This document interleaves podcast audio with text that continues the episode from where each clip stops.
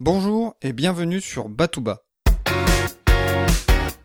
Ensemble, redécouvrons les bases de la culture générale avec enthousiasme et simplicité. Je m'appelle Emmanuel et je suis là pour vous transmettre mon goût et mon plaisir d'apprendre.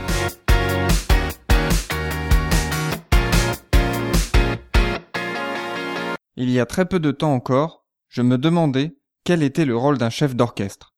Pourquoi remue-t-il ainsi sa baguette? Alors que tous les musiciens sont concentrés sur leur instrument Je n'ai jamais joué d'un instrument de musique et par conséquent je n'imagine pas la complexité et la subtilité que peut représenter l'interprétation d'une œuvre musicale.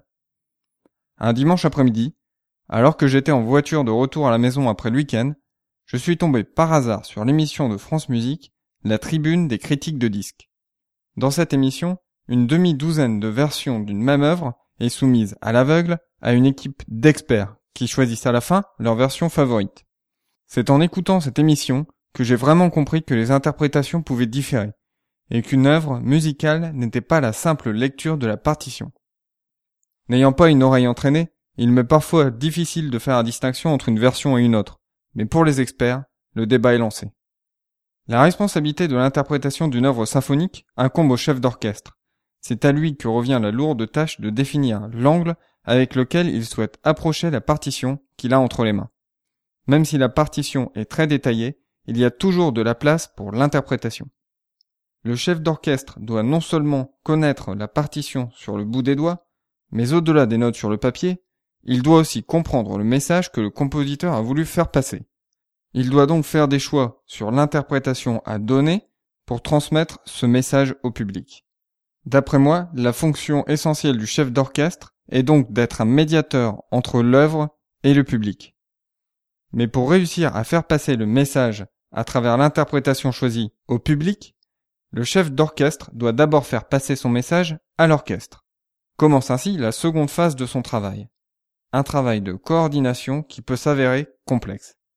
Le chef d'orchestre a pour objectif de faire travailler ensemble des musiciens ne jouant pas du même instrument, tous dotés d'une expérience et d'une approche de la musique différentes. Au-delà des compétences techniques, ce travail requiert un grand talent de communication, d'empathie, de patience.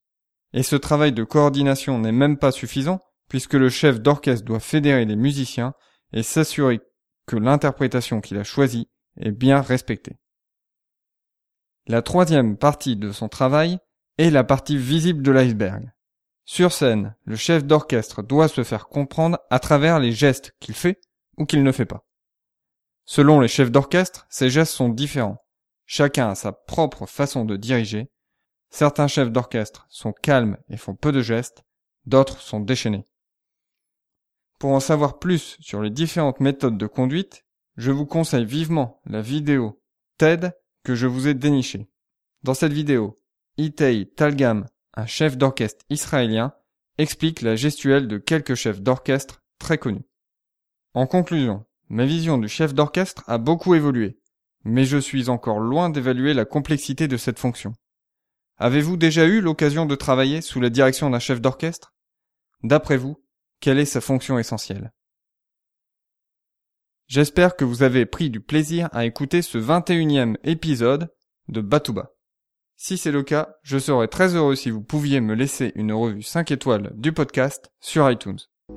Je vous dis à très bientôt pour un nouvel épisode de Batouba. D'ici là, restez enthousiastes, prenez soin de vous et de ceux qui vous entourent.